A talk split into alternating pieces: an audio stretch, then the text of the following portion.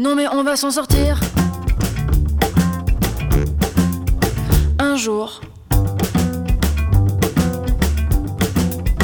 Les chefs d'État, ils vont enfin se réveiller, ils vont reprendre leurs droits ils vont foutre en cabane les banquiers et tous les traders, les Monsanto et les bailleurs, les vendeurs de petites sœurs.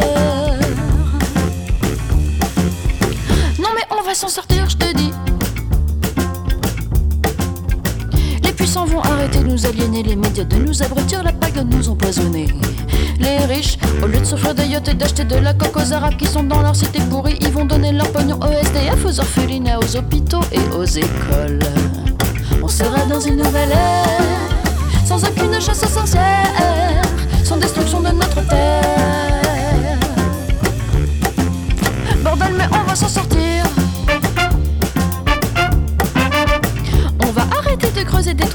Plus profonds. On se plonge des petits Africains de 7 ans qui, au lieu d'aller à l'école et d'avoir une petite chance de se sortir de leurs conditions pourries, non, ils sont payés un euro la journée pour plonger là-dedans et aller chercher des minerais hyper rares.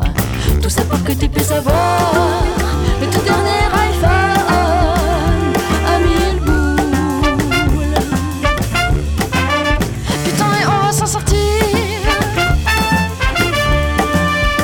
On va consommer que l'énergie besoin et pas tout ce qu'on nous dit de consommer pour avoir l'air évolué.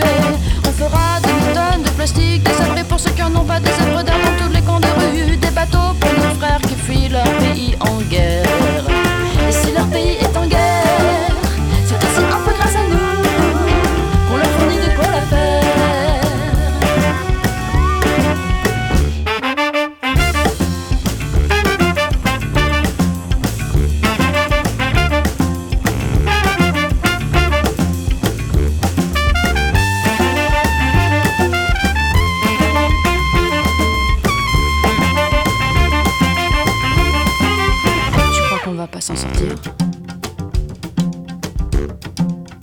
Oui, moi aussi, j'avoue, j'ai un petit peu des doutes parfois quand je regarde ce qui se passe autour de moi.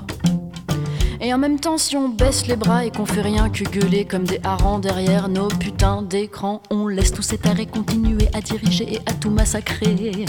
Alors viens, on se bouge le cul. C'est bon